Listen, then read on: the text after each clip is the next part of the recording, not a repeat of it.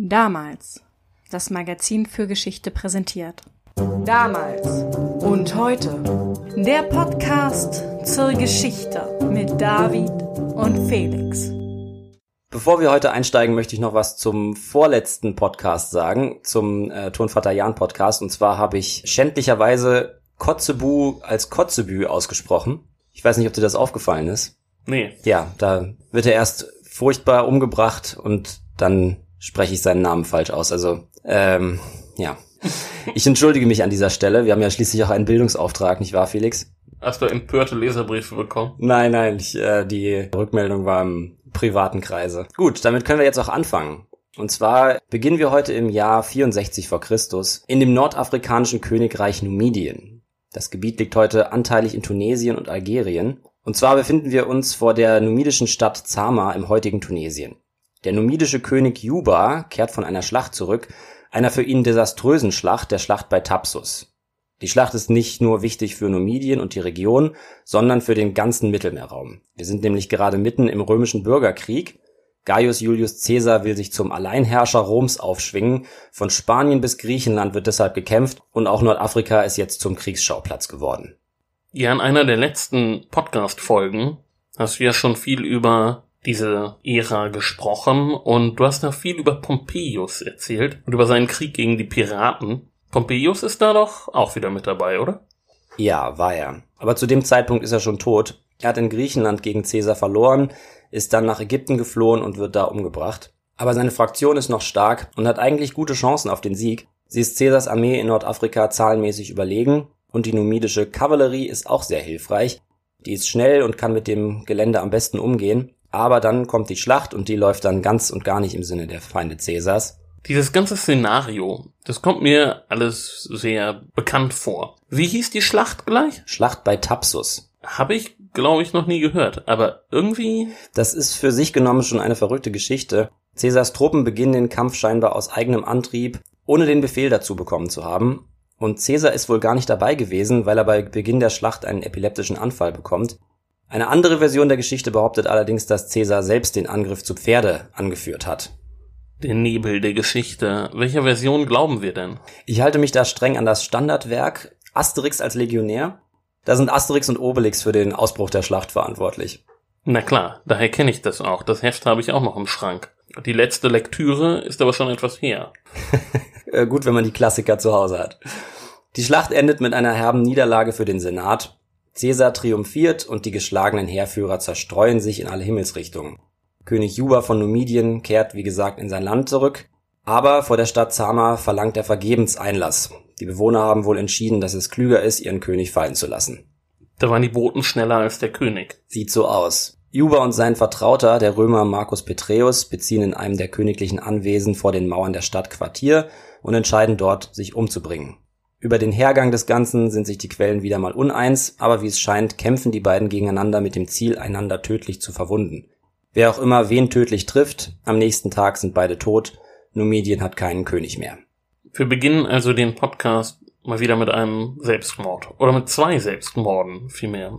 Der Pirat hat er sich ja auch schon verbrannt. Und so das- ein antikes Muster, ne? Und ja, und das sind nicht die einzigen. Cato bringt sich um, Scipio bringt sich um, die besiegten Senatoren wollen sich Caesar nicht ergeben und der Selbstmord ist der ehrenvollste Ausweg im alten Rom. Die Niederlage in Nordafrika ist vollständig. Der römische Bürgerkrieg hat zwar noch eine große Schlacht vor sich, aber für Numidien ist das jetzt das Ende. Caesar macht das Königreich zu einer römischen Provinz namens Africa Nova. Also das neue Afrika. Was ist denn das alte Afrika?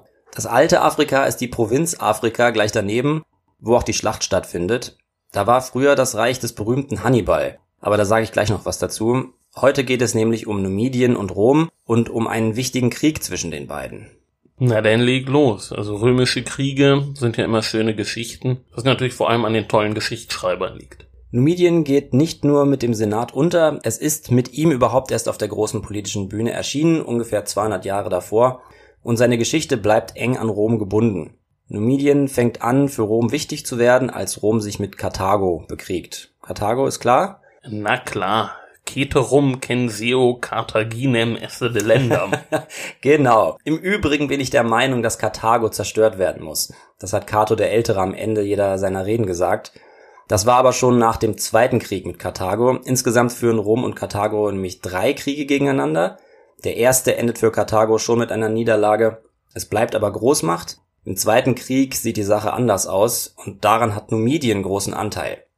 Numidien ist der Nachbar von Karthago, das habe ich jetzt richtig verstanden. Ja, das heißt, dieses Numidien darf man sich nicht als geschlossenes Reich vorstellen. Es gibt da lose Stammesstrukturen mit verschiedenen Herrschern. Einer davon ist Massinissa, König der Massylier. Also einer dieser Stämme. Genau. Massinissa ist in Karthago aufgewachsen und als der zweite Krieg zwischen Rom und Karthago ausbricht, ist er 20 Jahre alt. Sein Stamm dient Karthago als Puffer zu den westnumidischen Stämmen, die mit Karthago gebrochen haben und jetzt auf Roms Seite stehen. Massinissa selbst ist von Anfang an in den Krieg involviert. Mit seinen Kriegern nimmt er auch an der Invasion Spaniens teil. Da rückt er also zusammen mit den Karthagern den Römern auf die Pelle. Also erstmal kein Freund Roms. Erstmal nicht. In seiner Abwesenheit wird er aber zu Hause ausgebotet. Plötzlich ist er nicht nur seinen Stamm los, sondern hat auch Karthago gegen sich er verbündet sich dann mit Rom, kehrt nach Afrika zurück und verlegt sich da erstmal für zwei Jahre auf eine mühsame Guerillataktik. Als Publius Cornelius Scipio dann mit seiner Armee nach Nordafrika übersetzt, kann er sich nur als Bittsteller zu ihm begeben. Er hat zu dem Zeitpunkt gerade mal 200 Reiter. Damit kann man jetzt auch nicht viel gewinnen. Ähm, auf das römische Heer übersetzt sind das ja gerade mal zwei Zenturien. Klingt erstmal nicht viel. Aber zum einen haben sich die westnumidischen Stämme wieder mit Karthago verbündet. Deshalb ist Massinissa jetzt der einzige auf römischer Seite, der sich überhaupt richtig auskennt. Und das ist für die Römer natürlich absolut wichtig. Zum anderen spielt er mit seinen Leuten dann bei der Feldschlacht gegen Karthager und Numider tatsächlich eine wichtige Rolle. Scipio macht ihn dann offiziell zum König und gibt ihm den Freibrief, ganz Numidien einzustreichen. Das macht Massinissa dann auch und als die finale Schlacht gegen Hannibal ansteht, kommt er mit 10.000 Mann und hat wiederum entscheidenden Einfluss auf die Schlacht, die Rom wohlgemerkt gewinnt. 10.000 Mann ist nun auch deutlich mehr als 200. Man sieht, dass er in der Zwischenzeit gut gewirtschaftet hat oder sehr motivierende Reden halten konnte. Ist ein großer Unterschied zu dem Guerillakampf, mit dem er sich am Anfang des Krieges behelfen musste, ja. Und was passiert nun nach dem Krieg? Karthago liegt diesmal wirklich am Boden und Numidien profitiert von dieser neuen politischen Lage. Von Rom bekommt Massinissa das gesamte Stammesgebiet zugesprochen, also auch den Westen Numidiens. Aber in so einer Abhängigkeit von Rom ist er nun schon. Also theoretisch ist er vollständig von Rom abhängig. Er ist ja auch selbst ein Klient der Scipionen geworden, also der Familie des Karthago-Besiegers. Und er schätzt diese neuen Machtverhältnisse in der Region schon realistisch ein. Rom ist jetzt die neue Großmacht aber in der Praxis ist Numidien eben auch eine frische und ambitionierte neue Macht auf der Weltbühne, die sich nicht einfach mit dem abfinden will, was sie schon hat. Okay, und was macht der König nun? Wie ist seine politische Agenda? Also einerseits passiert innenpolitisch eine ganze Menge. Das ist ja bis dahin eine lose Allianz aus Stämmen, die er da regiert. Das will er ändern. Und er macht sich dann tatsächlich daran, aus Nomaden Bauern zu machen und dem Land ein Zentrum zu geben. Das widerspricht natürlich der althergebrachten Kultur seiner Untertanen und sorgt auch hier und da für echten Widerstand. Eine Bedrohung für sein politisches Projekt wird das aber nicht. Die Städte Numidiens sind aber natürlich von stetig wachsender Bedeutung und auch der Königshof ändert sich. Da geht es jetzt ziemlich römisch zu. Also man lernt Latein, schmückert den Plautus, liegt zu Tisch. Ganz genau. Und außenpolitisch tut sich erst recht einiges. Massinissa kann den Königen der hellenistischen Reiche im Osten als Gleicher unter Gleichen begegnen. Er ist entsprechend umtriebig und stellt viele neue diplomatische Kontakte her. Numidische Prinzen nehmen sogar an den panathenäischen Spielen teil. Schon allein daran kann man ja die internationale Akzeptanz dieser Dynastie ablesen. Aber wie viele Ölzweige gewinnen sie denn? also Mastanabal findet sich mindestens einmal in der Siegerliste, aber genau kann ich das nicht sagen. Äh, Numidien ist jedenfalls voll und ganz in der römisch-griechischen Welt angekommen. Massinissa ist also gut informiert, spielt das politische Spiel mit und hat dabei auch einen ganz guten Riecher. Als zum Beispiel im Königreich Bithynien äh, es zum Konflikt kommt zwischen dem dortigen König und seinem Sohn, da ergreift Massinissa Partei für den Sohn. Der wird dann selbst König als Nikodemus II. und stiftet dann Massinissa zum Dank eine Statue auf Delos. Ja, das ist doch immer was Schönes. Aber wenn Rom ruft, muss er jetzt folgen oder ruft Rom gar nicht? Und Macht er da wirklich eigenständige Politik? Das geht ja so auch nicht an. Ja, doch, doch. Also Rom ruft schon im Krieg gegen Perseus von Makedonien zum Beispiel. Da ist Numidien auch überhaupt nicht widerspenstig. Rom zu helfen, wenn es Hilfe braucht, gehört schon zum Selbstverständnis dieses neuen Numidiens. Aber wie Massinissas außen- und innenpolitische Strebsamkeit zeigt, er will nicht einfach nur Roms Diener sein, entsprechend macht er auch Expansionspläne. Wohin will er denn dann nun expandieren? War er jetzt nicht überall Rom? Naja, es gibt ja noch Karthago. Das liegt nach dem Krieg völlig am Boden und kommt auch nicht wieder richtig auf die Beine. Und Massinissa nutzt das aus, um Karthago weiter zu destabilisieren. Sein großer Traum ist wahrscheinlich, eines Tages die Stadt Karthago selbst seinem Reich einverleiben zu können. Ja, getreten wird immer, wer am Boden liegt. Äh, schön ist das nicht. Ja, so, so ist es häufig. Aber aus Massinissas Traum wird nichts. Karthago muss ja, wie du schon gesagt hast, zerstört werden. Rom zieht wieder in den Krieg, um dem alten Rivalen den Todesstoß zu versetzen. Die Leute um den alten Cato haben sich also durchgesetzt. Und der jüngere Scipio Africanus tut dann eben genau das. Er zerstört Karthago vollständig. Die Stadt wird geschleift, der Boden versalzen. Und um für Numidien alles noch schlimmer zu machen, aus dem letzten Rest des karthagischen Reiches wird die römische Provinz Afrika, die ich vorhin erwähnt habe. Numidien geht nun also leer aus. Nicht nur das, Numidien muss sogar die paar Stücke Land, die es Karthago schon abgezwackt hat, wieder abgeben. Und dabei hat Massinissa Rom mit seiner aggressiven Taktik gegenüber Karthago in die Hände gespielt. Es gibt sogar die Theorie, dass Rom Karthago nur deshalb zerstört, um es Numidien wegzunehmen. Aber das ist wohl etwas zu extrem. Die Römer hatten da eben auch ihre eigenen Gründe. Siehe Cato. Nee, auf jeden Fall bitter für den König. Ne? Was macht denn der jetzt? So ein politisches Programm ist ja nun irgendwie dahin. Der erlebt das Debakel gar nicht mehr. Naja, tot wird er sein Projekt erst recht nicht fortgeführt haben. Hat sich sein Nachfolger denn beschwert oder wie ging es jetzt weiter mit Numidien? Also Beschwerden werden auch unter Massinissas Nachfolger nicht laut. Die Numider wissen schon, dass sie nur clever um Rom herum manövrieren können. Und wenn Rom ihnen etwas nicht gönnt, dann kriegen sie es eben auch nicht. So ist es zumindest im Moment. Das ändert sich später, aber dazu komme ich dann noch.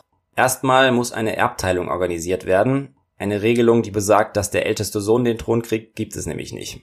Keine Primogenitur also. Realteilung hat sich denn ja in späteren Jahrhunderten auch meist eher nicht bewährt. Das sorgt gerne mal für Unfrieden, bis wenn einer den ganzen Haufen wieder an sich reißt.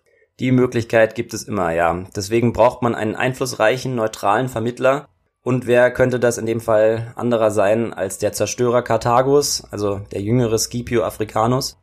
Die Scipionen sind ja seit Massinissas Zeiten sowieso die Patrone der numidischen Dynastie. Da bietet sich das an. Und Scipio teilt nicht das Reich, sondern die Regierungsaufgaben. Es gibt drei Söhne, die für den Thron in Frage kommen. Mastanabal bekommt die Gerichtsbarkeit, Gulussa das Heer und Mikipsa bekommt sozusagen den Palast zugesprochen, also die wichtigste repräsentative Aufgabe im Reich. Also eine Aufgaben statt eine Gebietsteilung. Das ist ja mal ein schönes Experiment. Geht das gut? Muss es gar nicht lange. Mastanabal und Gulussa leben nämlich nicht lange und damit hat Numidien wieder einen Alleinherrscher. Das klingt jetzt nun verdächtig nach Dolchen und Giftbechern. Jagdunfälle passieren auch manchmal in solchen Fällen. Ja, nichts genaues weiß man nicht. Aber wenn es offene Feindseligkeiten zwischen den Brüdern gegeben hätte, dann führt das jedenfalls nicht zu einem Bürgerkrieg oder zu Stammeskämpfen. Von sowas ist nichts bekannt. Jetzt ist jedenfalls Mikipsa König von Numidien und unter ihm wird der politische Kurs der vergangenen Jahre gehalten, wenn auch ohne die Großmachtsträume, die hat Rom ja beseitigt. Und wenn Rom ruft, also wenn die Scipionen rufen, dann schickt Numidien weiterhin Hilfe, zum Beispiel als Scipio Africanus den Widerstand in Spanien niederschlagen soll. Da schickt Mikipsa Bogenschützen, Schleuderer und zwölf Elefanten los und als Kommandeur seinen Neffen Jugurtha. Jugurtha. Das ist denn also ein Sohn eines dieser Teilkönige, die nicht so lange überlebt haben? Richtig. Sein Vater war tot, das war Mastanabal, der nach Scipios Anweisung für Numidiens Jurisdiktion zuständig gewesen war. Mastanabal war übrigens auch der, der an den Panathenäischen Spielen teilgenommen hatte. Der auch den Ölzweig gewonnen hat. Eben der. Jugu ist die Disziplin bekannt? Ähm, ja, er hat Pferde geschickt. Wer hat Pferde geschickt? Ich dachte, er hat Sperrwurf geworden. Nein, nein, nein. Das, die großen Könige haben immer Pferde im Rennen gehabt. Das macht man doch nicht selber. okay. Jugurtha geht jedenfalls mit den numidischen Truppen nach Spanien und nimmt dort dann auch an der monatelangen Belagerung von Numantia teil. Was ist das jetzt eigentlich wieder für ein Krieg? Also dieser Scipio hat ja gut zu tun. Andererseits braucht es natürlich in so einem großen Reich auch Spezialisten für äh, Counterinsurgency. Ja, das war der sogenannte Spanische Krieg. Die Stämme der Iberischen Halbinsel lehnen sich da gegen die römischen Besatzer auf und sind sogar sehr lange erfolgreich damit. Die Römer müssen eine Blamage nach der anderen einstecken und als Scipio das Ruder übernimmt, kann er mit den Legionären in Spanien kaum noch was anfangen. Die sind völlig demoralisiert. Deswegen ruft er überhaupt erst seine Klienten aus der ganzen Welt um Hilfe. Mit seiner neuen Armee macht er dann jedenfalls alles richtig und schlägt den Widerstand nieder. Na, so eine Privatarmee ist auch eine schöne Sache. Aber Jugurtha ist jetzt auch mit dabei als einer von seinen Klienten. Ja, genau. Numantia ist jetzt der letzte Stützpunkt dieses Widerstandes und das wird, wie gesagt, monatelang belagert. Die Belagerten fangen an zu verhungern, aber die Römer machen es sich draußen gemütlich und Jugurtha hat die Chance, fleißig Kontakte zu knüpfen. Wen trifft man denn so alles in so einem Heerlager? Naja, Scipio Africanus ist einer der wichtigsten Männer der Republik. Alle Positionen in seiner Armee sind mit Mitgliedern der einflussreichsten Familien besetzt. Ihren Luxus nehmen die selbstverständlich mit nach Spanien und Jugurtha passt da eigentlich ganz gut rein. Am Hofe zu Hause geht es ja schon zu Zeiten seines Großvaters sehr römisch zu. Also kann er nun mitten im Krieg Networking betreiben. Ist ja auch nicht schlecht. Ja, besonders wenn es stimmt, was Salust schreibt, nämlich dass sein Onkel der König ihn von zu Hause weghaben wollte, um ihn kalt zu stellen. Ja, das war denn eine schlechte Idee, ihn dahin zu schicken, nicht? Ja, wenn das denn so war, dann geht das nach hinten los, ja. Aber ich muss kurz was zu Salust sagen. Der ist nämlich die Hauptquelle für die ganze Angelegenheit, die jetzt kommt und ist etwas problematisch als Quelle. Wie das? Naja, angefangen habe ich ja heute mit Caesar, wie der Numidien zur römischen Provinz macht. Als Statthalter dieser neuen Provinz setzt Caesar dann nämlich den Salust ein und Salust beutet die Provinz dann derart aus, dass er später nur gegen eine immense Bestechungssumme in Rom freigesprochen wird. Ne, das ist ja schon mal sehr unerfreulich. Also für die Provinz vor allem. Ja, aber der springende Punkt ist, er ist eben einer von Cäsars Leuten und Cäsar kämpft ja gegen die aristokratischen Vertreter der Republik, wie vorhin beschrieben. Er führt wortwörtlich Krieg gegen den Senat. Die Jugurtha-Geschichte bei Salust ist eine einzige Anklage dieser alten Elite. Alle sind inkompetent und korrupt und verdorben und müssen von moralischen Männern bestraft werden. Dabei hat er sich ja, wie gesagt, selbst in Numidien bereichert. In mancher Hinsicht sagt er also mehr über die eigene Zeit aus als über Jugurthas Zeit.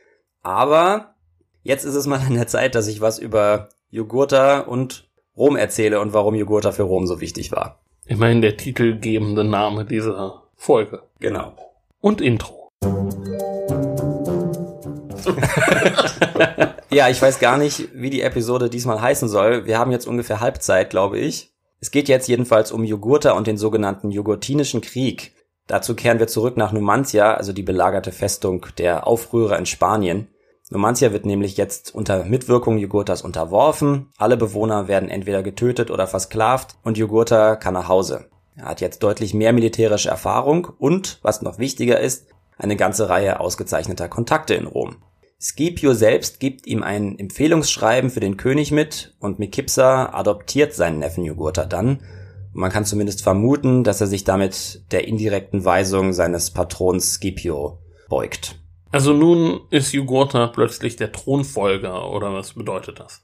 Ja und nein, das ist eben so eine Sache mit der Thronfolge, so war das bei Mekipsa und seinen Brüdern ja auch schon. Jugurtha steht jetzt auf einer Stufe mit den leiblichen Söhnen des Königs, insofern sind seine Ansprüche auf den Thron nicht größer als ihre, aber eben auch nicht kleiner. 118 vor Christus stirbt dann Mikipsa, und wieder einmal ist die Frage, wie man ein Königreich unter drei Prinzen aufteilt. Beim letzten Mal war ja Scipi Africanus der Vermittler, der ist aber inzwischen auch tot. Kann sein, dass ein Enkel des älteren Cato diesmal eine ähnliche Rolle spielt, ist aber nicht überliefert. Das Ergebnis ist diesmal jedenfalls keine Dreiteilung der Regierungsverantwortung, sondern eine Dreiteilung des Landes. Aber die Einigung hält nicht lange vor. Kann sein, dass das daran liegt, dass die beiden Söhne Mikipsas nicht einsehen, dass Jugurtha mit ihnen auf einer Stufe steht. Naja, die Probleme einer Erbteilung haben wir ja schon mal angesprochen. Aber diesmal waren nun also doch die Dolche und Giftbecher im Spiel. Ja, diesmal wirklich. Prinz Hiemsal sieht in Jugurtha einen der Königswürde unwürdigen Gegner und beleidigt ihn. Wenig später hat er einen Dolch im Rücken. Möglicherweise passiert das so kurz nach dem Tod Mikipsas, dass Vater und Sohn in derselben Grabkammer beigesetzt werden. Und der nächste kriegt den Giftbecher oder lieber den von mir bevorzugten Jagdunfall? Nein, kein Gift und auch kein Jagdunfall. Jetzt wird es nämlich etwas aufwendiger. Jugurtha hat die wichtigsten Militärs auf seiner Seite und lässt es jetzt auf einen Bürgerkrieg ankommen gegen Adherbal, also den verbliebenen Sohn Mikipsas. Der hat letztlich keine Chance und muss in die Provinz Afrika fliehen. Er flieht also zu den Römern. Die müssten sich ja nur noch zuständig fühlen. Klar, Adherbal bietet den Senat um Hilfe und hofft, dass Rom zu seinen Gunsten eingreift. Bei Salust ist dann zu lesen, dass Jugurtha das verhindert, indem er die käuflichen Senatoren besticht. Das ist dann, wie gesagt, das übergeordnete Thema der ganzen Story. Aber so einfach ist es nicht. Der Senat will natürlich, dass in Roms Klientenstaaten alles stabil bleibt. Aber Jugurtha ist ja kein Usurpator, sondern ein legitimer Nachfolger Mikipsas. Dazu kommt, dass er sich so erstklassig in Rom vernetzt hat. Das hat wahrscheinlich weniger mit Bestechung als mit seiner Zeit in Scipios Armee zu tun. Also Rom macht nun erstmal gar nichts. Rom macht erstmal gar nichts. Also das heißt, eine Armee macht sich jedenfalls nicht auf den Weg. Stattdessen wird eine Delegation zusammengestellt, die Numidien zwischen Jugurtha und Atterbal aufteilen soll. Keiner der beiden widerspricht und so wird Numidien geteilt. Jugurtha kriegt den Westen, Atterbal den Osten. Atterbals Reich grenzt an die römische Provinz Afrika. Das ist dann ein gewisser Schutz für ihn. Ja, das ist doch dann aber schon eine klare Ansage. Also Rom schickt ein paar Gesandte und teilt dann einfach mal so ein Land. Ja, das zeigt nochmal deutlich, wer das Sagen hat. Außerdem kriegt Atterbal die Königsstadt Sirta. Und zu Sirta muss ich jetzt auch noch ein paar Worte sagen. Die Königsstadt ist schon zu Massinissas Zeiten sehr wichtig und zieht Menschen aus aller Herren Länder an. Massinissa ist es ja, der die Zentralisierung Numidiens angeht. In Sirta laufen alle Fäden zusammen und unter Mikipsa setzt sich das bruchlos fort. Die Bevölkerung besteht nicht nur aus Numidern, sondern auch aus Griechen, Karthagern und Italikern. Und jetzt unter der Herrschaft Attabals spielen besonders die Italiker eine wichtige Rolle. Unter denen sind nämlich auch viele Kaufleute, die mit der Kornkammer Numidiens und mit nordafrikanischen Luxusgütern ein Vermögen verdienen. Ich nehme an, dass Jugurtha denn ein Problem damit hat, dass die Römer ihm die Stadt nicht gegeben haben. Ja, davon kann man eigentlich ausgehen, aber es geht immerhin sechs Jahre gut aber eben auch nur sechs Jahre, weil dann kommt tatsächlich Jugurtha wieder. Er sollte nun allerdings auch gut vorbereitet sein. Ja, er hat sich Zeit genommen und Pläne geschmiedet, könnte man annehmen. Äh, jetzt ist er wieder da. Er fängt an mit ein paar Plünderungen, um auszutesten, was so geht. Und es kann gut sein, dass seine alten Bekannten aus der Spanienzeit ihm das Okay dafür gegeben haben. Das bringt aber noch nicht den gewünschten Effekt. Aterbal lässt sich nicht aus der Reserve locken und deshalb geht Jugurtha auf die Kornkammer los. Also er plündert und brandschatzt sich seinen Weg durch die Getreidefelder. Und das wiederum hat nicht nur zur Folge, dass die Nahrungsversorgung in Gefahr ist, sondern eben auch die Profite im Exporthandel. Das war jetzt aber bestimmt nicht mehr mit seinen alten Bekannten in Rom abgesprochen. Denn römisches Geld in Brand stecken ist ja nicht gerade gut. Und die Versorgung mit Lebensmitteln von Rom hing ja auch stark von den afrikanischen Provinzen ab. Ja, also was vorher abgesprochen war und was nicht, wissen wir natürlich nicht. Klar ist aber, dass Jugurtha mit einer ganz bestimmten Teilgruppe der römischen Elite zu tun hat. Und das ist die Creme de la Creme des römischen Senats. Das sind wohlgemerkt keine Händler. Fernhandel, Geldgeschäfte und Spekulation sind aus deren Sicht niedere Tätigkeiten. Ob jetzt irgendein Ritter oder ein Adliger aus Kampanien in Numidien Geld verliert, interessiert die eigentlich weniger. Das ist denn so richtig das alte Geld, ne? Das steckt bekanntlich in Immobilien über den Umweg von luxemburgischen Treuhandfirmen und Konten auf den Bahamas. ja, exakt. Deswegen kann es sein, dass Jugurtha ein bisschen den Effekt unterschätzt, den er da auslöst. Der da nun wäre? dass sich ein durchaus einflussreiches und finanzstarkes Bündnis dazu entschließt, ihn möglichst nicht als numidischen König haben zu wollen. Also die Neureichen. Ja, könnte man so sagen, ja, richtig. Atterbal stellt sich Jugurtha dann scheinbar doch zur Schlacht, ist aber wie erwartet chancenlos und flieht hinter die Mauern der Hauptstadt Cirta. Jugurtha kommt hinterher und belagert die Stadt. Damit sitzt er den besagten italischen Kaufleuten jetzt direkt im Vorgarten. Die sind nicht getürmt? Nein, die rechnen alle damit, dass Rom einschreitet und Jugurtha zurückpfeift. Aber das passiert nicht. Das passiert nicht. Zur Verzweiflung der Nordafrika-Lobby schickt der Senat nur ein paar Gesandte, die vermitteln sollen. Jugurtha lässt sich aber nicht nervös machen und wimmelt die Römer ab. Dann macht er genauso weiter wie vorher.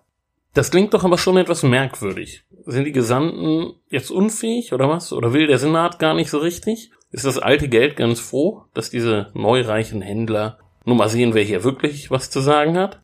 Hat Jugurtha jetzt alles richtig gemacht? Also, als er sich mit ihnen angefreundet hat, hat Salust recht mit seiner Elitenkritik? Ja, das, das ist natürlich wahr. Also es, es wirkt schon etwas seltsam alles. Es äh, hat alles irgendwas von Symbolpolitik, was da jetzt passiert. Deshalb wirkt es eben auch einleuchtend, wenn Salust überall die korrupten Senatoren verantwortlich macht. Aber auf der anderen Seite hat Rom einfach kein echtes Interesse daran, eine neue Front zu eröffnen. Militärisch sind das nämlich eigentlich krisenhafte Zeiten für Rom. Im Norden geht alles sehr germanisch zu. Sind da die Barbaren? Da sind die Barbaren, genau. Und Numidien wirkt da eher abschreckend als einladend. Aber was auch immer jetzt genau die Motivation der Senatoren ist, Eigentlich wollen sie das Ganze gern ruhen lassen. Blöd ist nur, dass es zwei Boten Adherbals gelingt, sich durch die Reihen der Belagerer zu schleichen und sich bis nach Rom durchzuschlagen. Adherbal bittet ausdrücklich um Roms Intervention und der Senat muss sich damit auseinandersetzen. Nee, wenn so eine förmliche Vorlage gemacht wird, dann muss man ja was machen. Aber geändert hat sich da jetzt nun nichts. Also, die werden jetzt nicht plötzlich sich anders entscheiden, oder geht es jetzt um die Ehre Roms? In den Krieg zu ziehen kommt noch immer nicht in Frage, aber der Senat ist inzwischen bereit, Jugurtha gegenüber Klartext zu reden. Die ganze Angelegenheit fängt an, zu einem innenpolitischen Problem zu werden, und die Lösung dafür wäre, wenn Jugurtha sich mal wieder eine Weile still verhalten würde. Es reist also wieder eine Gesandtschaft nach Nordafrika, aber nicht nach Numidien, sondern in die Provinz Afrika. Diesmal sind das wichtige Senatoren, und um gleich klar zu machen, wer der Boss ist, zitieren sie Jugurtha zu sich. So ein alter diplomatischer Power-Move, ne? Du kommst zu mir. Das ist ein Papst-Move, denn später. Das ist so alte römische Schule. Ja, das ist sehr effektvoll. Sie sind dann auch sehr deutlich und drohen Jugurtha ganz offen. Aber auch das bringt alles nichts. Jugurtha hat die Hauptstadt fast geknackt, steht also kurz vor seinem Ziel und das lässt er sich jetzt nicht mehr nehmen. Die Hauptstadt muss man nämlich einfach haben, wenn man Numidien beherrschen will. Die Stadt ist der politische, wirtschaftliche und religiöse Mittelpunkt des Landes und drohende Senatoren hin oder her. Kaum ist Jugurtha wieder in Numidien, nimmt er Sirta ein. Irgendwie ist das nun auch eine Blamage für den Senat, nicht? Also, egal was nun ihre Motivation war und welche Fraktionen da was machen, geklappt hat ja irgendwie nun gar nichts. Also jetzt sind wir wieder in der Situation, wo sie handeln müssen. Und wenn ich so an unsere Piratenfolge denke, wenn Rom handelt, denn gewaltig. Ja, genau, das ist, das, das hast du richtig in Erinnerung. Die Händler schäumen natürlich. Der Gipfel der Katastrophe ist, dass die Italiker in Cirta von Jugurthas Truppen niedergemacht werden. Die ganze Entwicklung sorgt jetzt auch dafür, dass diese Nordafrika-Lobby Oberwasser bekommt. Der Volkstribun Gaius Memmius peitscht das Volk auf und fordert Vergeltung für die ermordeten Römer. Das ist jetzt natürlich ein cleverer Ansatz. So Ja. Mob auf den Straßen ist immer schön. Ja, genau, ist ein sehr wirkungsvoller Ansatz auf jeden Fall. Der Senat wird nun ja auch irgendwie ein Interesse daran gehabt haben, zu zeigen, dass man seine Warnungen nicht ignorieren kann. Ich meine, es ist der römische Senat, da muss ja, also, Es ist jetzt mal das Maß voll, das stimmt, ja. Es macht sich jetzt auch wirklich eine Armee auf den Weg. Aber ganz egal, ob man die wütenden Händler ruhig stellen will oder das aufgebrachte Volk in Rom oder ob man Jugurtha wirklich bestrafen will, so richtig Interesse an einem Krieg hat der Senat eben immer noch nicht so wirklich. Da hat sich ja nichts dran geändert. Und der Krieg hat kaum angefangen, da ist er schon wieder zu Ende. Es gibt einen Friedensvertrag, der besagt, dass Jugurtha sich Rom unterwerfen muss, aber das ändert an der realpolitischen Situation natürlich überhaupt nichts. Jugurtha ist und bleibt alleiniger König Numidiens. Salust schreibt natürlich auch, dass Jugurtha alle bestochen hat. Kann auch wirklich sehr gut sein in dem Fall, dass sich die Protagonisten auf römischer Seite gut dafür bezahlen lassen, einen Krieg abzubrechen, den sie sowieso nicht führen wollen. lässt sich die Sache denn nun mit dieser Taktik aus der Welt schaffen oder brüllen immer noch Volkstribunen auf römischen Straßen? Also es ist vielleicht eine Hoffnung der Senatorin gewesen, aber wenn das so war, dann funktioniert es überhaupt nicht. Unter dem Druck der Öffentlichkeit gibt es bald sogar eine Untersuchungskommission, die den Vorwurf der Korruption verfolgen soll. Und in dem Kontext drückt der Volkstribun Memmius durch, dass Jugurtha jetzt nach Rom beordert werden soll, um auszusagen. Worüber jetzt? Naja, ob er den Frieden erkauft hat oder nicht. Und das macht er nun. Also nach Rom kommt er wirklich, ja. Ja, zumindest mal mutig, ne? Nicht alle in Rom dürften ihm besonders wohlgesonnen sein. Er ist auf jeden Fall sehr selbstbewusst. Er ist ja gerade erst, also letztlich mit dem Segen des Senats zum alleinigen Herrscher Numidiens geworden. Und er hat wahrscheinlich nicht das Gefühl, an diesem Punkt noch irgendwas falsch machen zu können. Das Problem ist nur, dass er die Macht seiner Gegner scheinbar unterschätzt. Vielleicht gerade deshalb, weil sie eben nicht im Senat sitzen. Er ist derart selbstbewusst, dass er einen numidischen Prinzen, der im römischen Exil lebt, ermorden lässt, während er da ist. Und das bringt dann das Fass zum Überlaufen. Das ist nun auch nicht wirklich clever, ne? Also in Rom selbst sollte man wenigstens so, also man sollte nicht denn auch noch dort so tun, als stünde man über dem Recht. Ja, wie gesagt, er muss da irgendwas falsch eingeschätzt haben, weil dann geht nämlich alles plötzlich ganz fix. Auf einmal ist wieder Krieg, der Friedensvertrag ist hinfällig, Jugurtha kommt offiziell als Freund Roms und verlässt es als Feind. Also abreisen darf er noch. Aber alle Bestechungen waren umsonst. Und Rom kriegt jetzt nun die nächste Front. Ja, es geht gleich richtig schlecht los. Der Einmarsch der Römer wird von den Numidern gestoppt. Die Römer erleiden eine heftige Niederlage und müssen sich unter Demütigungen in die Provinz Afrika zurückziehen. Aber an krachende Niederlagen sind die Römer dieser Zeit ja fast schon gewöhnt. Und kurze Zeit später steht die nächste Armee vor der Tür, unter der Führung von Quintus Caecilius Metellus. Mindestens zwei seiner Legaten kennen Jugurtha noch aus Spanien. Einer davon ist Gaius Marius. Naja, der große Vorteil der Römer ist ja, dass sie so viele Ressourcen haben, dass eigentlich Niederlagen fast egal sind. Also sie kommen irgendwie immer mit neuen Legionen an. Aber wer war nun dieser Marius? Ja, der wird später sehr wichtig in Rom. Er hat schon einen steilen Aufstieg hinter sich, ist aus dem Ritterstand und steht jetzt an der Spitze der Nordafrika-Lobby. Unter Metellus und Marius läuft der Krieg deutlich besser. Die nächste Schlacht geht zugunsten Roms aus. Aber dann macht sich immer mehr bemerkbar, was man ja eigentlich vorher schon wusste, dass man in einem Land wie Numidien nicht besonders gut gegen einen Feind kämpfen kann, der sich A dort gut auskennt und B sich nicht stellen lassen will. Städte kann Metellus einnehmen, aber das Land kriegt er nicht unter Kontrolle. Ist auch eine schwierige Landschaft und die Probleme der asymmetrischen Kriegsführung sind ja seit Jahrtausenden bekannt. Ganz genau, das ist das Problem da. Für Metellus wird Jugurtha aber zum zweitwichtigsten Problem, sein größtes Problem ist sein Legat Marius. Der legt sich mit seinem Chef an und verkündet, sich in Rom für das Konsulat zu bewerben. Für einen Ritter ist es extrem selten, die Ämterlaufbahn bis ganz oben klettern zu dürfen. Aber Marius hat das Potenzial dazu, auch deswegen, weil seine Unterstützer gerade den Ton angeben. Metellus will ihm das nicht erlauben und macht auch kein Geheimnis daraus, dass er den Emporkömmling Marius für das Amt nicht geeignet hält. Aber Marius ist schon zu mächtig geworden und lässt sich da nicht mehr aufhalten. Ist das jetzt eine smarte Entscheidung, das mitten im Krieg zu machen? Also er muss jetzt ja irgendwie wieder nach Rom. Warum wartet er nicht, bis der Krieg vorbei ist?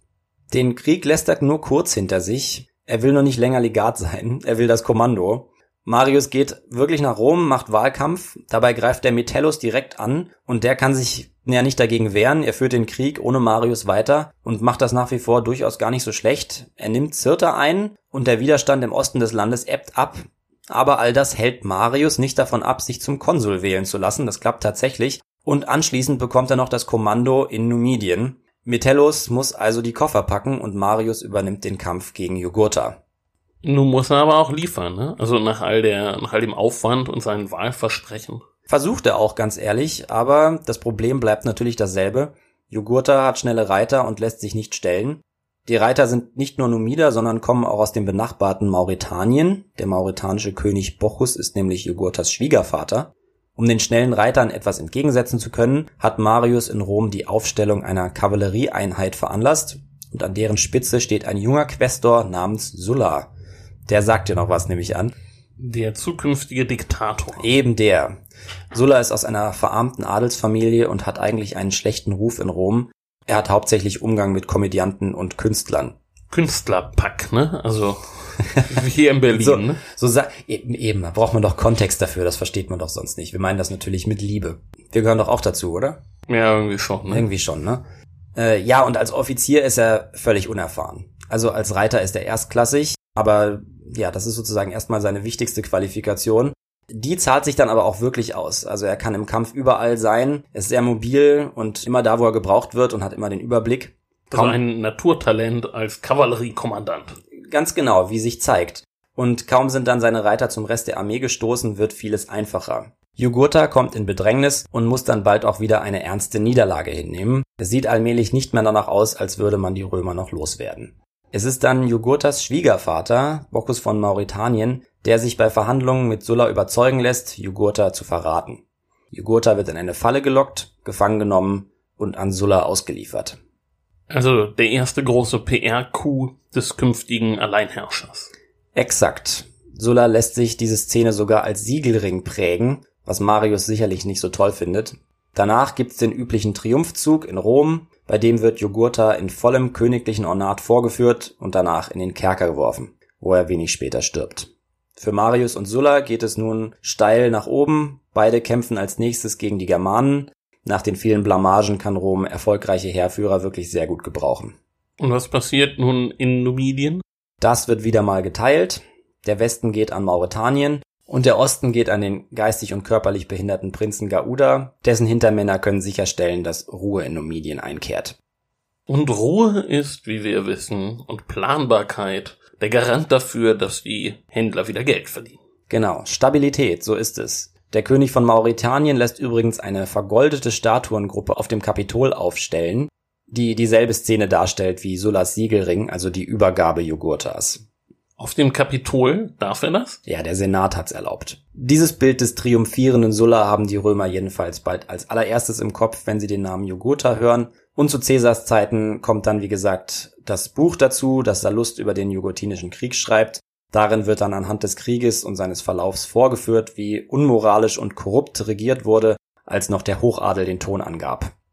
Du hast gesagt, Jugurtha ist im Gefängnis gestorben. Wird er erdrosselt, wie später Vercingetorix? Ja, da widersprechen sich die Quellen. Also entweder er ist verhungert, erfroren oder er ist erdrosselt worden. So oder so, das passiert nur wenige Tage nach dem Triumphzug, also da war sicherlich was faul. Jedenfalls endet damit seine Geschichte. Nach dem Höhenflug unter Massinissa und dem Niedergang unter Jugurtha wird Numidien dann wieder zu einer Randerscheinung der römischen Welt und Caesar ist dann, wie beschrieben, derjenige, der das Königreich einfach auflöst. Und Jugurtha wird zu einer Figur des Sallust und seiner Caesar-Propaganda.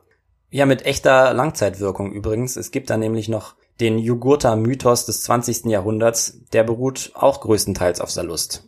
Und was hat es damit nun auf sich? Ja, seit Mitte der 1940er Jahre ist Jugurtha eine der wichtigsten Identifikationsfiguren für den Maghreb. Da gibt es Jugurtha als Vornamen, Straßen und ganze Ortschaften werden nach ihm benannt. Und mit dem Beginn der Unabhängigkeitsbewegung in Algerien wird der Name Jugurtha auch zu einem politisch aufgeladenen Wort. Jugurtha als derjenige, der sich gegen das mächtige römische Reich gestellt hat.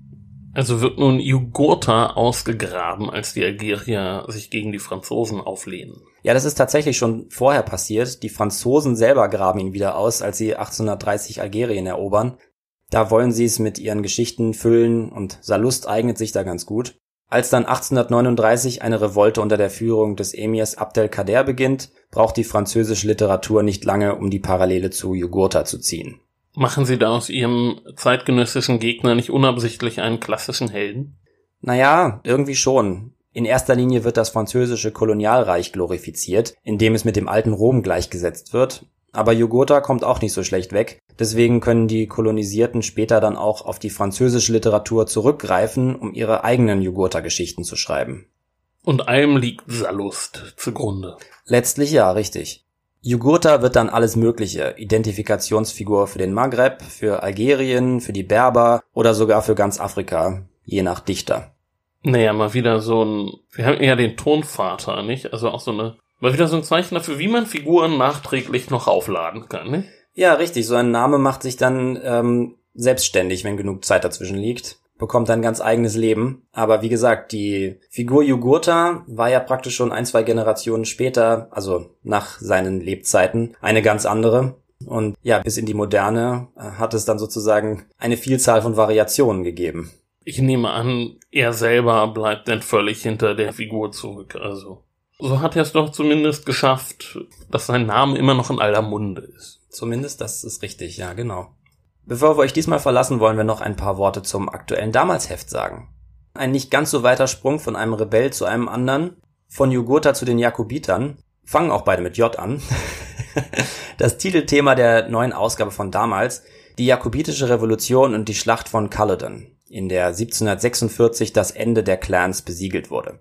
Ich war ja letztes Jahr mit meiner Frau und ihrer Schwester in Schottland und wir haben dort tatsächlich das Schlachtfeld besichtigt. Hat uns sehr gut gefallen. Also da wurden überall Fahnen aufgestellt, um die Reihen der englischen und schottischen Truppen zu markieren. Und überall auf dem Schlachtfeld sind Gedenksteine, um die Punkte zu markieren, an denen die, ja, an denen die einzelnen Clans denn niedergemetzelt wurden. Denn die Schlacht selber war eine relativ einseitige Angelegenheit. Also die Clans waren einer modernen Armee nicht mehr wirklich gewachsen. Aber wenn ihr mal in der Nähe von Inverness seid, schaut nicht nur bei Loch Ness vorbei, und es gibt noch einen guten Buchladen, fällt mir dabei ein in Inverness. Aber schaut auch ruhig mal in Culloden vorbei und äh, besichtigt das Schlachtfeld und es gibt auch ein großes Besucherzentrum mit Museum und Fanshop und allem. Ja, und außerdem geht es um die österreichische Marine. Und wenn man sich jetzt fragt, Österreichs Marine, hä? Doch ja, die alte K&K-Monarchie hatte mal einen Zugang zu Adria und auch eine Marine, die sogar ein paar Schlachten ausgefochten hat. Ja, und natürlich lest ihr nochmal die Jogurta-Geschichte nach und, naja, auch das Thema von unserem nächsten Podcast, aber das verraten wir hier nicht. Dafür, wenn ihr es vorher wissen wollt, müsst ihr das Heft kaufen. Genau, darum, um all das geht es im neuen Heft. Wir legen es euch ans Herz. Und bis dahin, Folgt uns bei Twitter, Facebook, Instagram, in eurer Lieblings-Podcast-App. Genau, und bei Apple Podcast gebt uns Sterne und wenn es euch gefällt, empfehlt uns gerne weiter. Wir haben bei der letzten Aufnahme vermutet oder zumindest gehofft, dass inzwischen sich die Lage etwas entspannt hat, aber jetzt, da wir das Ganze aufnehmen, ist der Lockdown natürlich immer noch eine Tatsache und wir hoffen alle, dass ihr da gut durchkommt. Und natürlich wünschen wir euch sehr angenehme Weihnachtsfeiertage. Wir- Wenn auch in etwas reduzierter feierlicher Form. Wir hören uns dann zu Silvester wieder. Genau, noch einmal im alten Jahr. Ganz genau. Und bis dahin macht's gut. Bis dann. Ciao.